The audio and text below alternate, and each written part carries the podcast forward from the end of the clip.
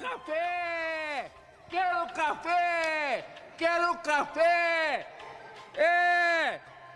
Isso aqui é uma porcaria que não merda nenhuma. Desculpe.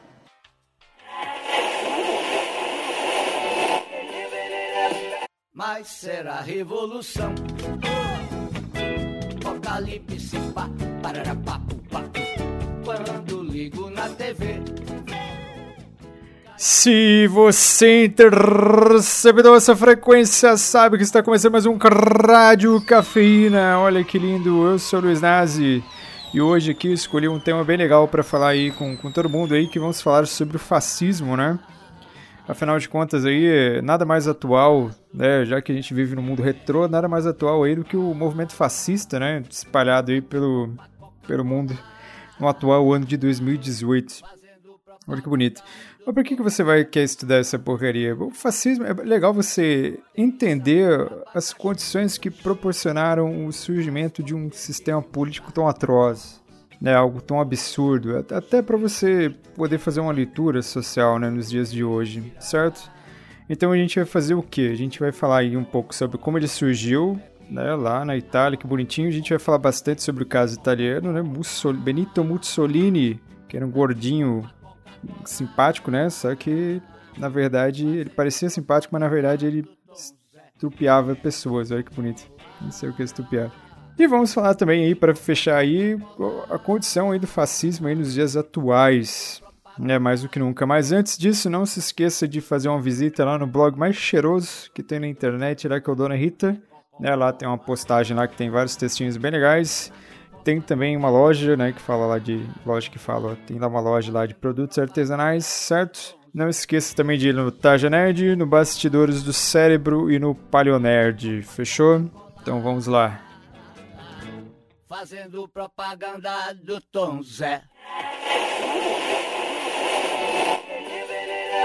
Vamos lá, o movimento fascista ele se desenvolveu na Itália no início da década de 1920, ó, primeira metade do século 20, e acabou de servir de modelo aí para outros regimes políticos. Né? O fascismo ele surgiu na Itália só que talvez a vertente mais famosa, talvez não, com certeza, né? A vertente mais famosa do fascismo aí acabou sendo o nazismo na Alemanha. Né? Então, o nazismo ele é um, um, um apêndice, né? Ele é um, um, influenciado do movimento que surgiu na Itália, né? Na Alemanha você tinha lá o cara do bigodinho estranho, que era o Adolfinho, Adolfinho Hitler. Em Portugal você teve também né, o Salazar, né, que foi um ditador fascista canalha. Você teve na Espanha o Franco. E você teve também no Brasil né, um representante aí do, do Estado fascista aí, que seria o próprio, talvez o maior estadista que já existiu em terras tupiniquins, que seria o Getúlio Vargas com o Estado Novo de 1937. Né? Ele sempre deixou claro que ele era um grande admirador das potências europeias totalitárias que, que esses países têm de comum para o surgimento de teorias tão radicais? Né? Então vamos lá. Esses países, primeiro que a gente tem que entender que esses países nessa época eles eram todos doentes, né? Ou seja, eles atravessaram uma forte crise econômica, política e social. Então só daí dá para a gente entender que o fascismo ele surge em países aí que não estão com uma estabilidade muito grande, né? São países muito fragilizados. Por que, que não surgiu nos Estados Unidos, né? Porque os Estados Unidos, apesar de você ter lá uma meia dúzia de gato pingado, é um sistema que tinha dado certo para os americanos. Então não tem por que você arriscar aquilo que é estável para você pegar uma, uma nova paixão, né? Uma nova aventura. Então essas ideias radicais, elas só ganham espaço em situações em que os países estão desesperados, estão beirando a crise, em busca de uma solução rápida, prática e uma solução que você não precisa pensar muito. Olha que bonito, né? Por quê? Porque o discurso fascista, cara, ele é muito fácil de ser comprado, pois ele trabalha com a, a paixão, né, deixando a razão de lado. É, o, o discurso fascista, ele vem bastante com aquela coisa do nacionalismo, né? Que ele trabalha, é bonito você falar do nacionalismo, né? É bonito você falar que que bandido tem que morrer, que né, tem que louvar o trabalhador, por aí vai. Porque esse é um discurso muito fácil de você comprar. Porque você sabe que bandido tá errado, você sabe que você, pelo menos, né, você cresce com esse sentimento que você deve amar o local onde você nasceu.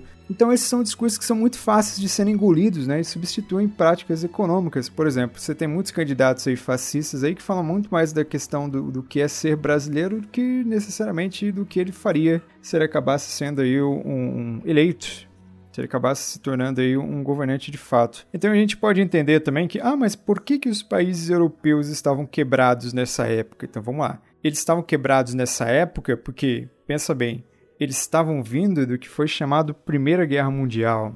E a Primeira Guerra Mundial, ela só foi bacana para um povo, né? Que no caso foram os americanos, né? Que foram aqueles que ganharam mais dinheiro, tanto com a venda de armas, né? Com a venda de alimentos e por aí vai entrou, né, entraram depois durante a Primeira Guerra Mundial para defender os seus próprios acordos comerciais. Então, se teve um grande ganhador da Primeira Grande Guerra, Primeira Global, foram aí os americanos aí que acabaram se tornando aí primeira potência. Para os demais países, acabou se tornando uma desgraça. Por exemplo, a Itália. A Itália, apesar de ela parecer estar ao lado dos alemães no início da guerra, até por terem interesses comuns, quando a guerra explodiu, os italianos se encontraram ao lado da Inglaterra, que foi o lado que acabou ganhando aí, né, entre aspas aí. Só que ninguém ganhou de verdade, né, entre os europeus, porque eles sofreram grandes danos em sua estrutura econômica. Os países europeus eles tiveram que ser praticamente reconstruídos após a Primeira Guerra Mundial, né? Uns mais, outros menos. E isso vai gerar um problema de ordem social, econômica e por aí vai. A Alemanha passava por por uma crise econômica desgracenta, a Itália também passava. Então, eu falo esses dois países porque são os países aí que mais se destacaram aí dentro daquele cenário, né? Que perderam suas colônias, perderam limites, né? Os seus limites territoriais foram aí diminuídos e sofreram uma série de sanções aí no Tratado de Versalhes. Então vamos lá. É, então, no caso da Itália aqui, você pega toda essa instabilidade e você junta ela com a insignificância da política italiana, que você tinha uma monarquia lá da Itália, mas é uma monarquia que não fazia porra nenhuma, parasita, né, que não tinha habilidade política e não sabia sair de uma situação de crise. Né? Então você tem figuras políticas que não conseguiam contornar a crise. E na Itália, assim como na Alemanha, teve uma efervescência do que virou moda na época, que tinha dado certo nos Estados Unidos, que é a famosa democracia. A democracia era uma coisa que tinha, nessa, até esse período, tudo bem que ela tinha sido inventado lá entre os gregos lá e blá blá blá blá blá, blá. mas a gente tá falando da democracia moderna, né, que os americanos conseguiram provar aí que daria certo, daria certo entre aspas, né, porque a gente sabe que a democracia não resolveu todos os problemas, mas talvez seja o melhor dentre as piores coisas que existem. E eles provaram que é capaz de de implantar esse novo modelo democrático em países grandes, né? no caso dos Estados Unidos. Então, os Estados Unidos ele fez questão de levar essas ideias para a Europa que acabaram entrando. Então, os europeus não tinham essa noção do que era democracia moderna. No final da Primeira Guerra Mundial, o que, que vai acontecer? Vai começar a pipocar diversos partidos políticos dentro dos países europeus, todos tentando implementar aí uma forma de governo, todos tentando implementar aí uma nova política. Ah, mas isso vai dar merda? Vai dar merda porque a política dentro da Europa vai ser tratada como como se fossem várias torcidas de futebol, né? Por quê? Porque você tinha ali a democracia linda, né? Você tinha é, partidos que defendiam né, os ideais liberais. Ó, ideais liberais. Liberalismo tem um viés ideológico, assim como tudo na vida, né? Então, uma pessoa que fala que é liberal sem viés ideológico, ele, ele é um idiota, né? Ou uma pessoa muito mau caráter, querendo enganar outras. O que acontece então? Então vamos lá. É, você tem lá os liberais, né?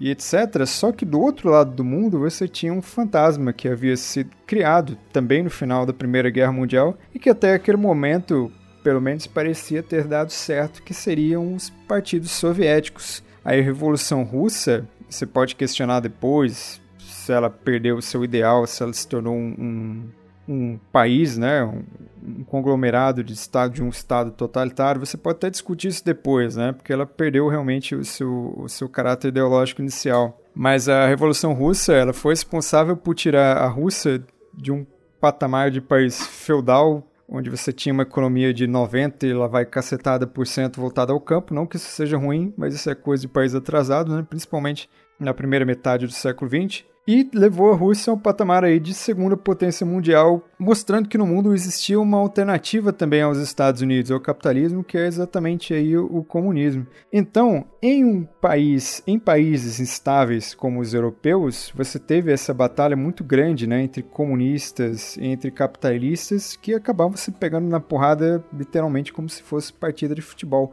a gente está falando de um período que a democracia, e é importante você ter isso na cabeça, que a democracia ela não tinha dado certo. Né? Você, hoje você cresce achando, sabendo que a democracia é algo legal, mas isso teve que ser empurrado goela abaixo, né? Porque as pessoas não sabiam pensar com uma cabeça democrática. Aliás, até os dias de hoje é um pouco difícil, né? Então a democracia era algo novo para os países europeus, então você tinha vários partidos políticos pipocando para todos os lados, você tinha uma instabilidade social, política e econômica.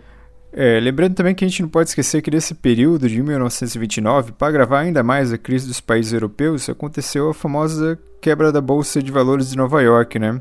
que foi resultado de uma superprodução. Né? Os Estados Unidos passavam por um período de euforia econômica em que ele produzia muito, né? Em que ele produzia muito para poder vender, obviamente, né? uma indústria depende da, do, da venda, depende do mercado consumidor. E nisso, o que acontece? O mercado não cresceu tanto quanto a produção das indústrias aumentava, né? Então isso vai decorrer o quê? Que você tem muitos produtos, mas você não consegue vender esses produtos. Isso vai fazer com que as empresas entrem em um processo de falência. Então, grande parte da sociedade que tinha, é, que comprava ações, que era uma cultura muito normal dentro dos Estados Unidos, principalmente naquela época, vai sendo arrastado junto com as empresas. Então você gera uma crise. E essa crise não fica só lá, né? Porque os Estados Unidos, como ele é o principal pilar do mundo capitalista, ele tem a obrigação de comercializar ou de fomentar o capitalismo dentro dos demais países. Se o epicentro do capitalismo, que é os Estados Unidos, entra em crise, automaticamente o, o mundo inteiro vai. O mundo inteiro não, né? Porque os soviéticos eles estavam um pouco isolados, eles não tinham nada a ver com isso, mas o mundo capitalista ele vai ser arrastado para uma draga. Isso vai fazer com que a União Soviética se fortaleça ainda mais e os países americanos aí, os países capitalistas, melhor dizendo, entrem em uma crise. Isso vai acontecer também no Brasil, né? Que o Brasil tinha como seu principal mote econômico a venda de café, que vai entrar em crise, obviamente, porque os Estados Unidos o principal comprador é deixar de comprar e isso aconteceu também porque os países europeus ali que foram reconstruídos com o capital americano, quando eles começaram a ter um pouco mais de saúde econômica, eles passaram a adotar um tal de protecionismo, que é o quê? Que é quando você adota medidas para você dificultar a entrada de produtos estrangeiros a fim de você fomentar a indústria interna. Então, os Estados Unidos que vendia, ele passou a vender menos. E esse protecionismo é que vai gerar uma bolha, que vai gerar crise de 1929. Se países saudáveis como os Estados Unidos sofreram né, com a crise, imagine os países europeus que estavam falidos, como por exemplo a Itália e a Alemanha. Eles entraram numa espiral de decadência muito maior, até porque os dólares que estavam sendo investidos ali para recuperar a economia foram tirados do dia para a noite. Né? Então foi uma crise que alastrou o mundo inteiro. Muitos empresários é, dormiram rico e acordaram pobres e acabaram aí. Houve muitos casos aí também de suicídio. Né?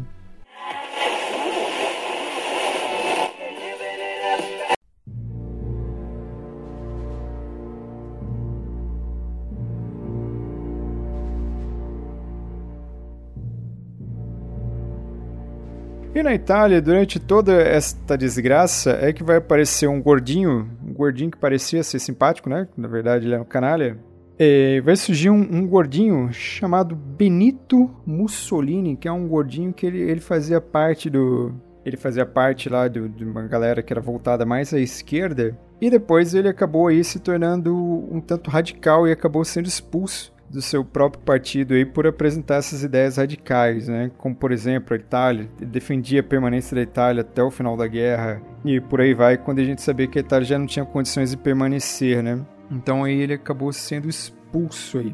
Junto aí com os ex-combatentes da Primeira Guerra Mundial, né? O Mussolini, que era um gordinho que ele tinha um poder de oratória bom, né? Ele conseguia convencer as pessoas. O que que ele fez? Ele fundou, né? Ele pegou os ex-combatentes da Primeira Guerra e formou aí um grupo conhecido aí pelo caráter agressivo, né, ideias radicais e um sentimento anticomunista. Então, é, vamos marcar aqui essa ideia do, do sentimento anticomunista. Por que, que esses partidos de extrema direita eles são eles fazem questão assim de ser tão anticomunista? Por quê? Porque os comunistas quando eles tomam poder, eles fazem umas coisas que é estatizar os meios de produção, né? Ou seja, eles pegam tudo aquilo e, e dá, né, para o Estado.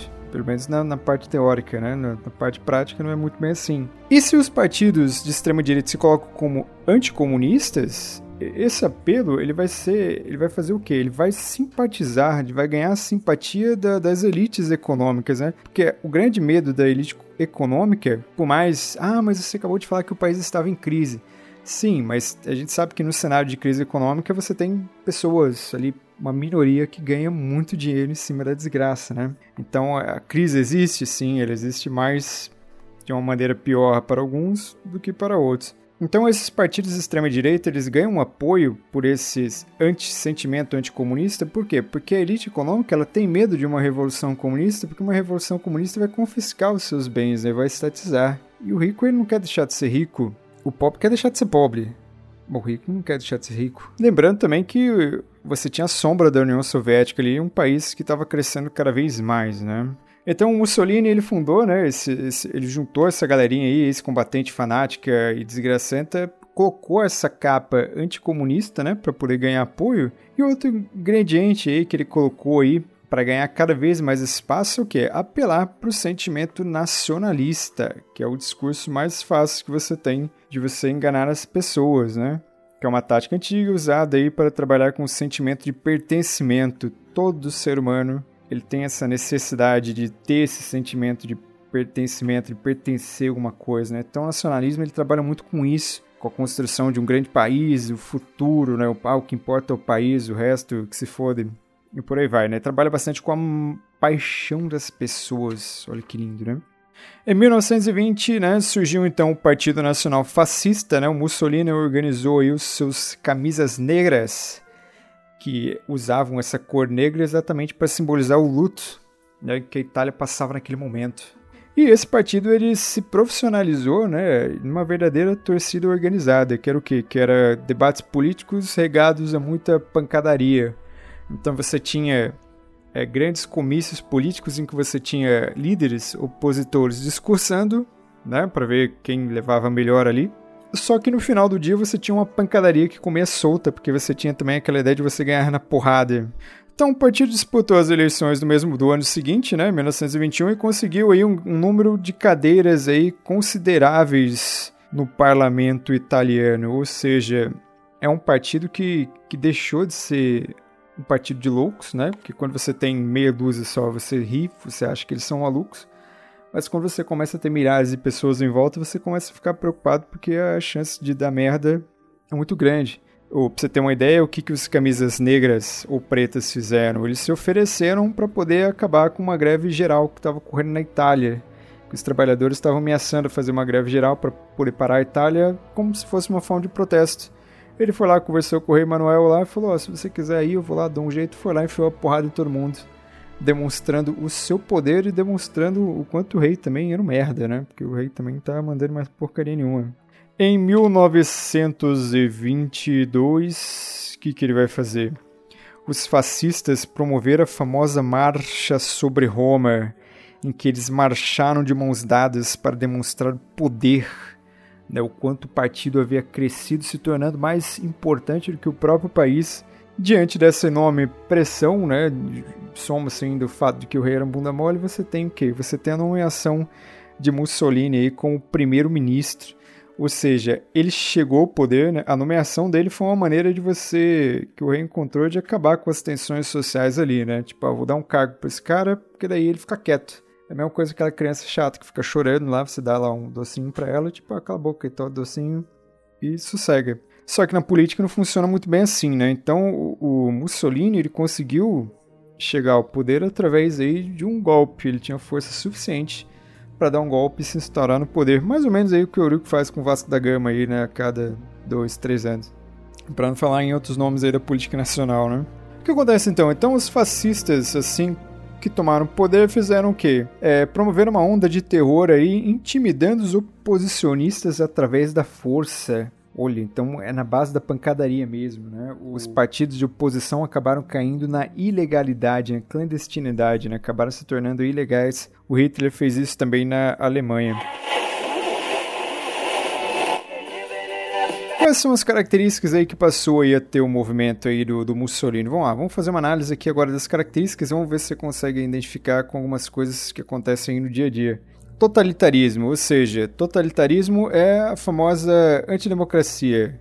Ou seja, não tem nada de democracia no governo, né? Você tem um poder total nas mãos de um grande líder. E esse grande líder, ele é cultuado como se ele fosse um ser, um salvador, um herói, um messias e por aí vai. É só você dar uma olhadinha nos quadros, né, que retratavam esses grandes líderes políticos na época, né? Eles sempre eram retratados assim com um céu atrás, uma luz, né, como se fosse aí uma divindade. Né? Eles queriam que as pessoas acreditassem nisso, né? Então, totalitarismo, né? Totalitarismo aqui também, né? Você passa por cima dos direitos civis. Tem muita gente por aí que fala também, ah, mas direito, direitos humanos é coisa de vagabundo. Amigo, direitos humanos existem para mostrar que você é um ser humano, né? O direito ele, ele não é feito para o bandido, ele é feito para o ser humano. Não importa, o bandido também é um ser humano. São direitos humanos, não são direitos para alguns humanos. Ele que garante que você é inocente até que seja provado ao contrário, que garante a sua liberdade de expressão, o direito humano que garante que você tem que ter o direito à moradia, escola e por aí vai. Uma série de direitos aí que garantem com que você viva com o mínimo de dignidade, né? Então acabar com os direitos humanos seria você voltar para o viés totalitário, né? Então aí fica uma coisa meio complicada. O sentimento nacionalista, cara, o, o político mais despreparado, mais meia-boca, ele sempre vai voltar pro discurso do país forte. Pô, ele sempre vai vir com aquele discurso em blazer, tipo, ah, vamos ter que colocar o Brasil no caminho certo, né? No caso do Hitler, falava da Alemanha, Mussolini falava bastante da Itália, né? Ah, temos que transformar a Itália da mesma maneira que era no antigo Império Romano, porque esse é um sentimento aí, é você falar o que as pessoas querem ouvir certo? É um sentimento. Já citei aqui antes, né? Brinca com a ideia também do sentimento de pertencimento. Militarismo, ou seja, você tem um alto investimento nas Forças Armadas. Aliás, você tem distribuição de cargos para as Forças Armadas, né? Para você ter o apoio do exército. Então você tem um culto ao militarismo, né? Você tem a ideia dos regimes fascistas o, eles trabalham muito com a questão da ideia do soldado, né? O que, que um soldado faz? Um soldado ele obedece. Um soldado ele não tem liberdade para pensar porque existe algo chamado hierarquia. Hierarquia é algo que você não questiona, você obedece. Então, os fascistas eles estavam preocupados em formar não seres pensantes para que possam evoluir para uma sociedade melhor, mas eles estavam pensando em formar aí cordeiros, que apenas com uma capacidade de dizer, de dizer sim para tudo, né? O Hitler fazia muito isso naqueles campos, né? Que você tinha um campo dos... que era como se fosse um campo de escoteiro do capeta, né? Que era um campo lá que, que as crianças alemãs iam, faziam lá tudo que os escoteiros fazem, só que eles ficavam um tempinho ali fazendo o quê? É, venerando a imagem do Hitler, né, dos oficiais da, de alta patente alemães. Ou seja, de, e você trabalha com crianças, né? É importante que você pensar em como que a lavagem cerebral é feita desde sempre. Porque uma criança, ela não sabe o que é certo e o que é errado, né? Ela é suscetível. Então é mais fácil você lavar a cabeça de uma criança do que você lavar a cabeça aí de um velho. Certo, então as pessoas aprendiam, as crianças principalmente aprendiam a amar o seu líder e deixar a família em segundo plano, né? Esse negócio de amor à família não existia. Os pais conviviam com pequenos espiões dentro de casa. Isso é trabalhado muito bem naquele livro 1984 que fala, né, sobre os regimes totalitários né, livro. E ali tem ilustra, né, a maneira como que as crianças eram verdadeiros espiões dentro da casa ali, né, caguetando os pais, etc. Culto à força física. Se você tem que se preparar para ser um soldado, você tem que cultuar o lado físico. Não que é errado você cultuar o seu lado físico, é errado você ficar somente preso ao seu lado físico, né? Você não pode esquecer o seu lado mental. O seu cérebro, se ele não for treinado também, ele vai né, ficar um pouco para trás aí. Certo? O que mais que era regime, eh, que era característica do regime fascista? Censura. Ui, o que é censura? Censura é você proibir as pessoas de se expressar da maneira que elas querem, ou seja, você só pode falar se você estiver de acordo com as ideias do partido vigente e você não tem liberdade para você questionar. Hoje a gente vive uma democracia, um pouco fragilizada, mas você tem essa liberdade de você xingar os políticos e por aí vai, né? Na época do Hitler, não, você não podia falar mal do Hitler no Twitter, no Facebook, né? No mal do Mussolini. Ah, o Mussolini é um gordo, né? Você vai escrever no Instagram, isso não existia.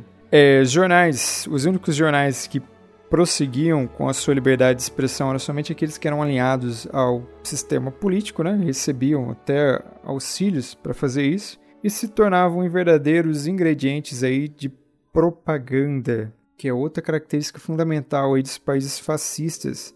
Quando você faz a propaganda, ela é feita para vender uma ideia. Se você quer vender essa ideia, é óbvio que você só vai falar bem. O Hitler falava bem do partido fascista, né, do nazismo. Mussolini falava bem do partido fascista e por aí vai. Por quê? Porque eles querem vender ideias. A mesma coisa no dia de hoje. Você não tem a Coca-Cola falando que dá diabetes no comercial na televisão. O cigarro faz isso? O cigarro faz isso porque ele é obrigado, né? Por lei, mas se não fosse obrigado também não faria.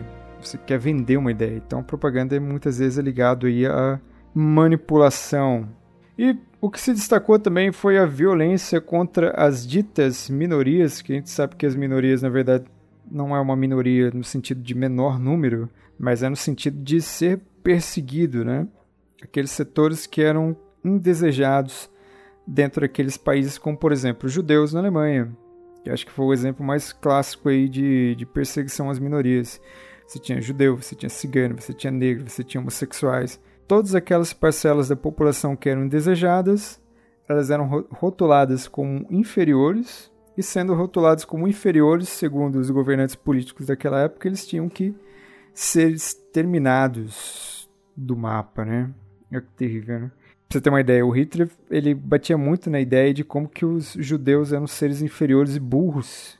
E um judeu dentro dessa leva que acabou saindo da Alemanha por sofrer perseguição foi o glorioso Albert Einstein, que, né, que era burro mesmo, né, coitado. E a última característica aí dos sistemas socialistas, dos sistemas aí fascistas aí, que já foi citado antes aí, é o antissocialismo, que é você perseguir aí os comunistas, ok?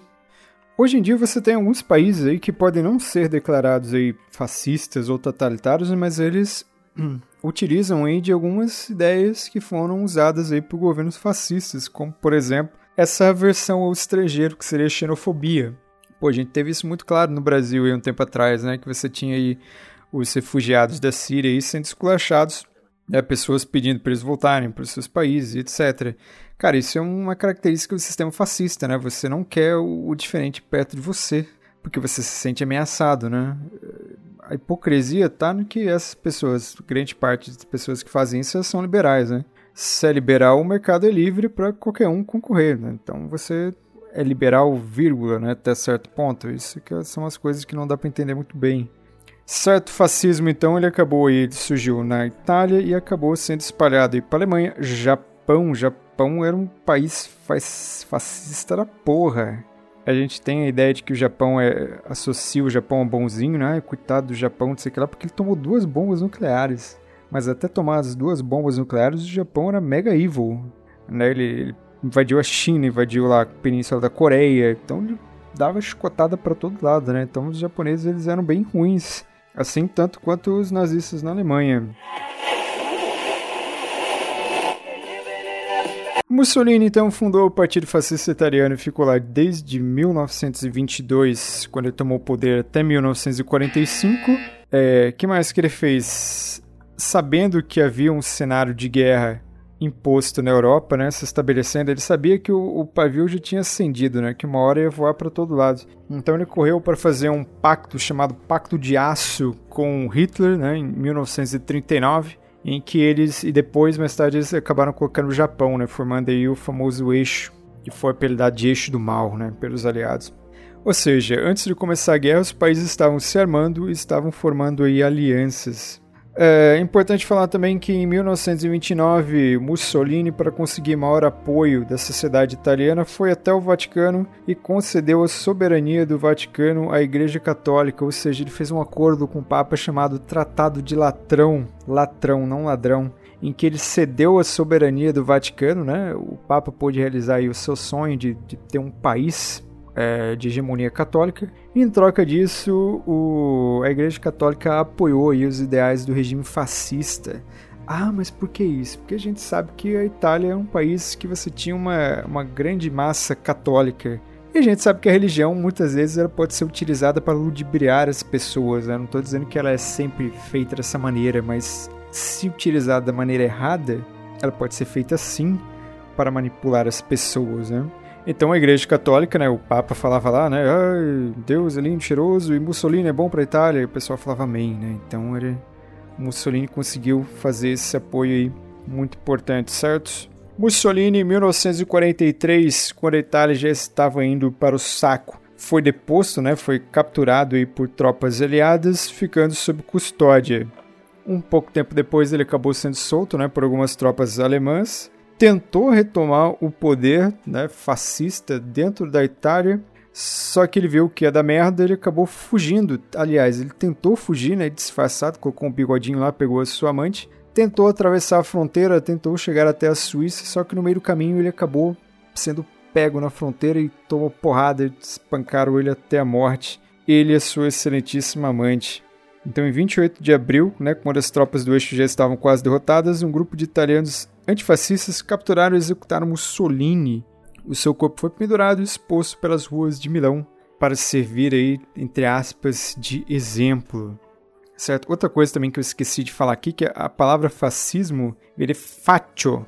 Você não está vendo aí, mas eu estou nesse exato momento aqui com a mãozinha né, em forma de coxinha, que é assim que os italianos falam com a mãozinha, né? Faccio, que seria o feixe.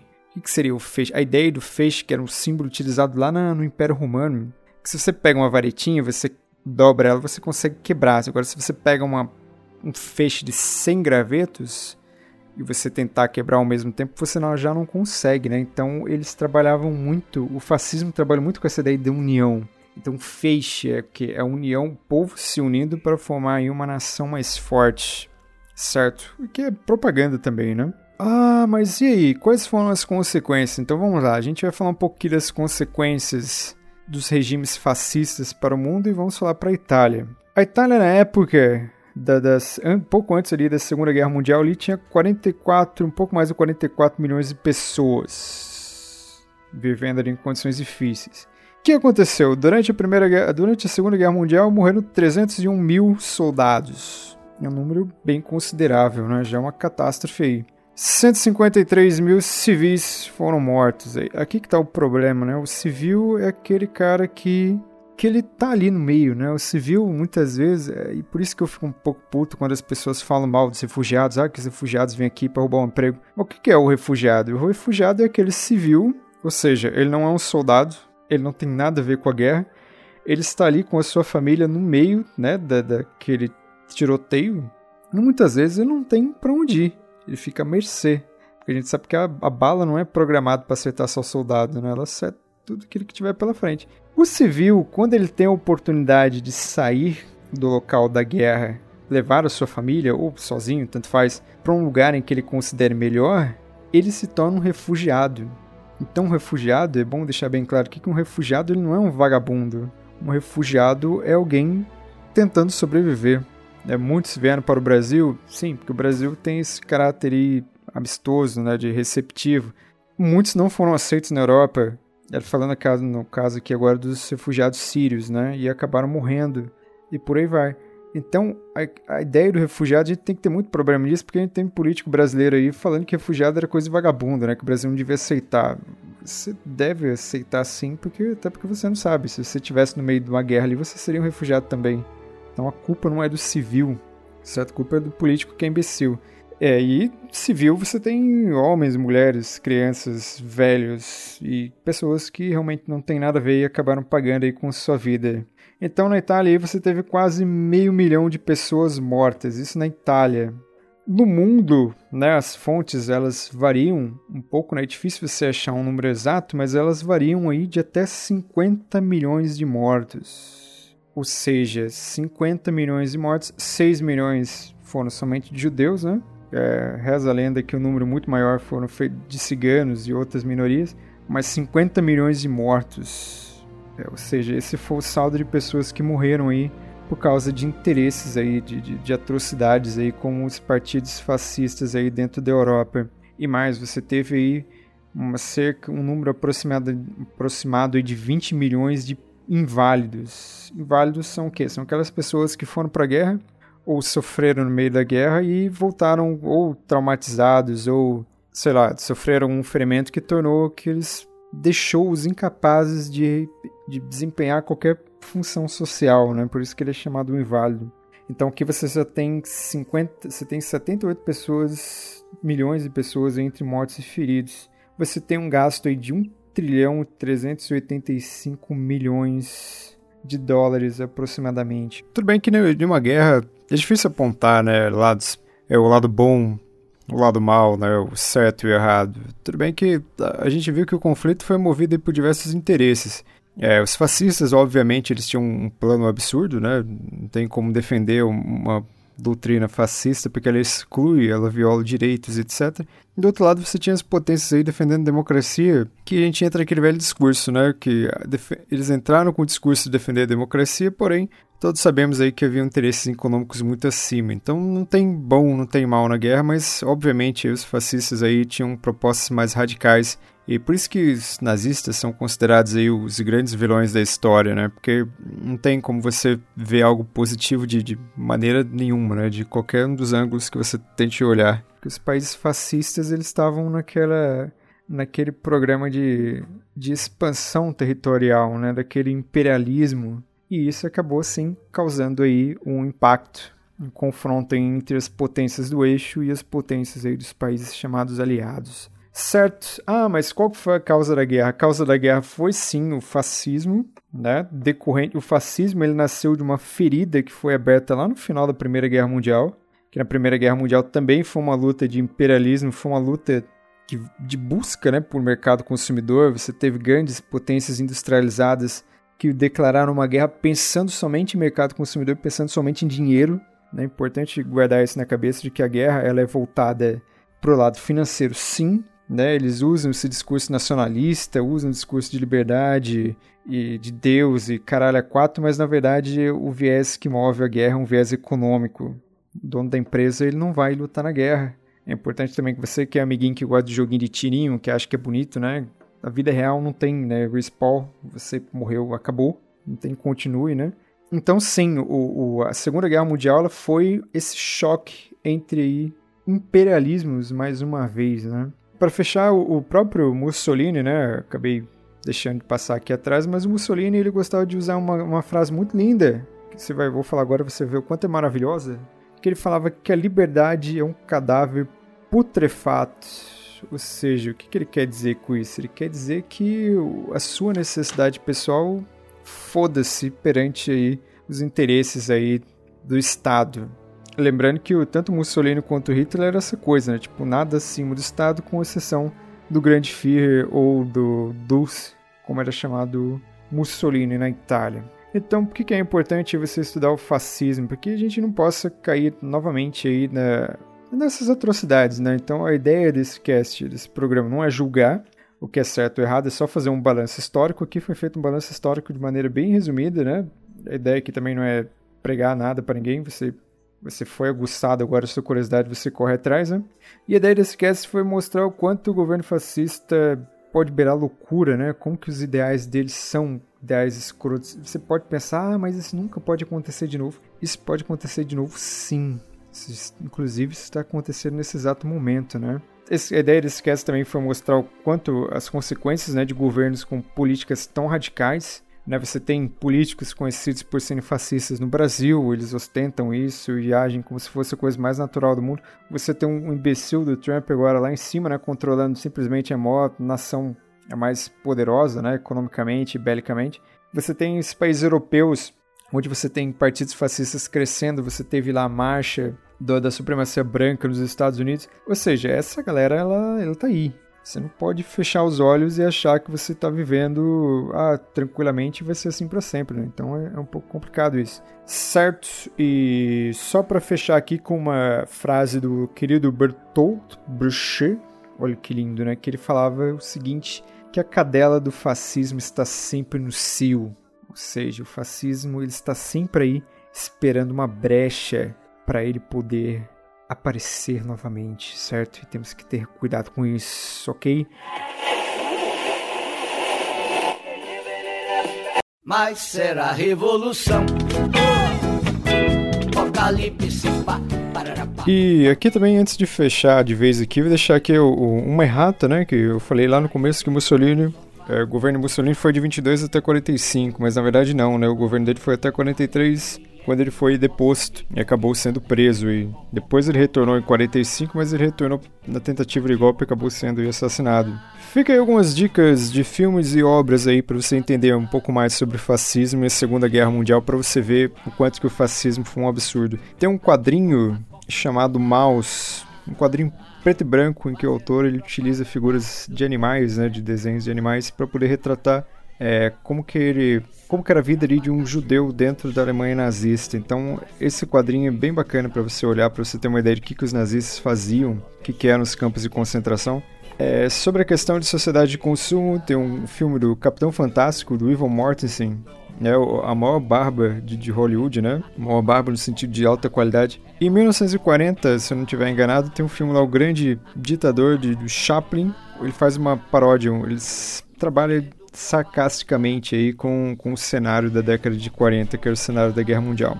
Um recadinho final aí, para com essa porra de que nazismo é algo que é da esquerda. Para com essa porra. Isso é papo de youtuber, isso é papo de Facebook que não sabe de porcaria nenhuma. Nazismo, fascismo em geral, ele é um regime de extrema direita.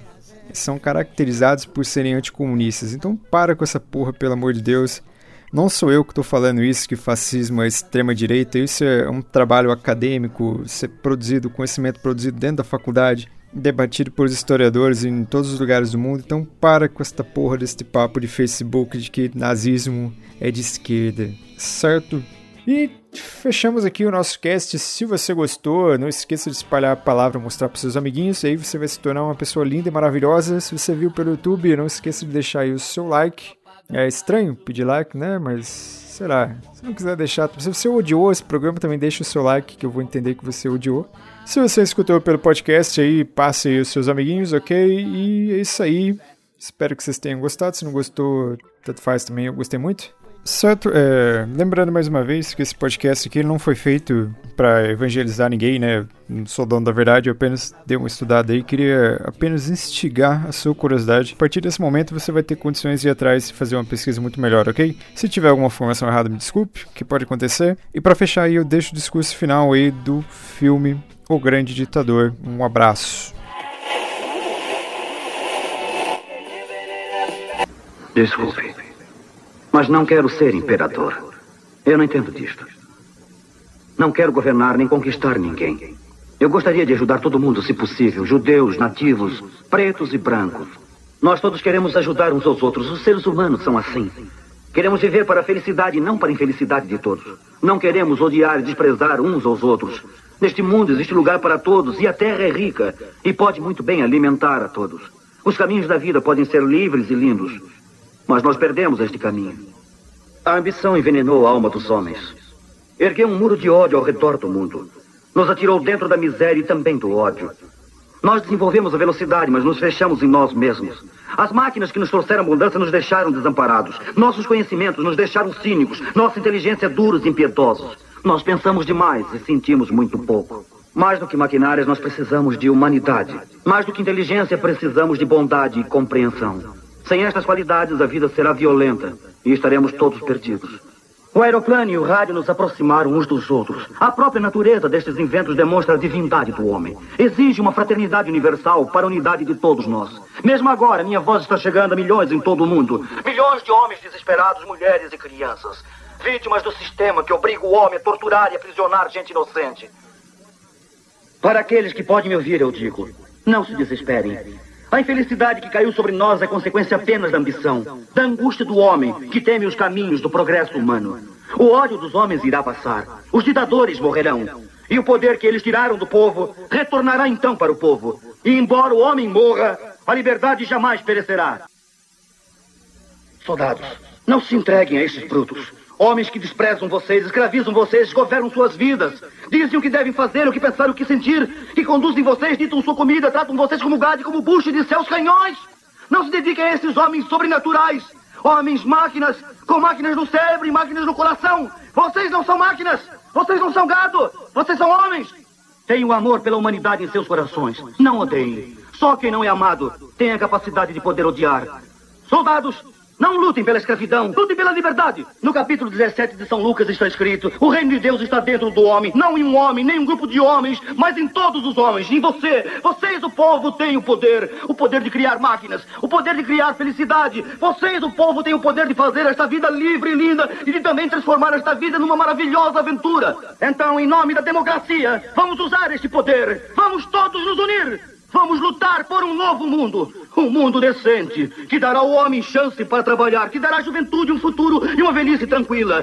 Prometendo estas coisas, Brutus tem subido ao poder, mas eles mentem. Eles não cumprirão essas promessas. Jamais cumprirão. Os ditadores querem liberdade, mas eles escravizam o povo. Agora vamos lutar para que se cumpra esta promessa. Vamos lutar para libertar o mundo, para derrubar barreiras nacionais, derrubar a ambição, o ódio e a intolerância.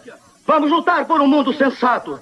Um mundo onde a ciência e o progresso nos levarão à felicidade de todos. Soldados, em nome da democracia, devemos nos unir.